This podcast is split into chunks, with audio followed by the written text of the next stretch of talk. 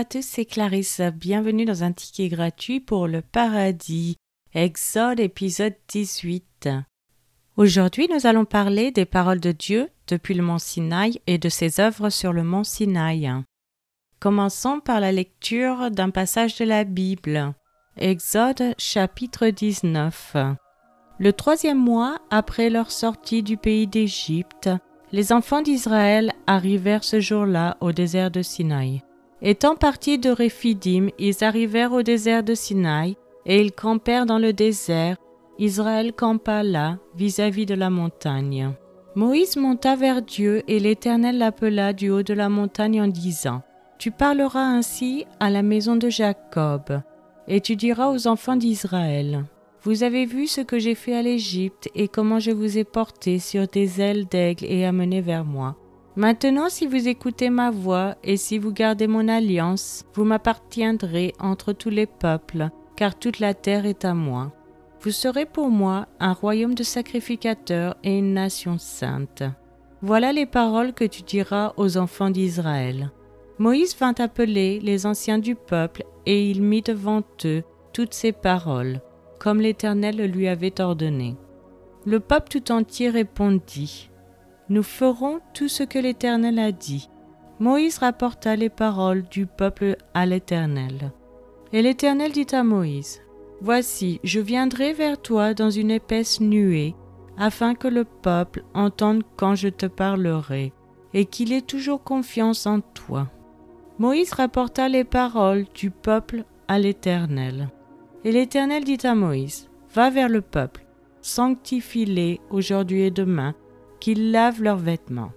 Qu'ils soient prêts pour le troisième jour, car le troisième jour l'Éternel descendra aux yeux de tout le peuple sur la montagne de Sinaï. Tu fixeras au peuple des limites tout alentour et tu diras, Gardez-vous de monter sur la montagne ou d'en toucher le bord. Quiconque touchera la montagne sera puni de mort. On ne mettra pas la main sur lui, mais on le lapidera ou on le percera de flèches, animal ou homme. Il ne vivra point. Quand la trompette sonnera, ils s'avanceront près de la montagne. Moïse descendit de la montagne vers le peuple, il sanctifia le peuple, et ils lavèrent leurs vêtements. Et il dit au peuple, Soyez prêts dans trois jours, ne vous approchez d'aucune femme. Le troisième jour au matin, il y eut des tonnerres, des éclairs et une épaisse nuée sur la montagne. Le son de la trompette retentit fortement, et tout le peuple qui était dans le camp fut saisi d'épouvante.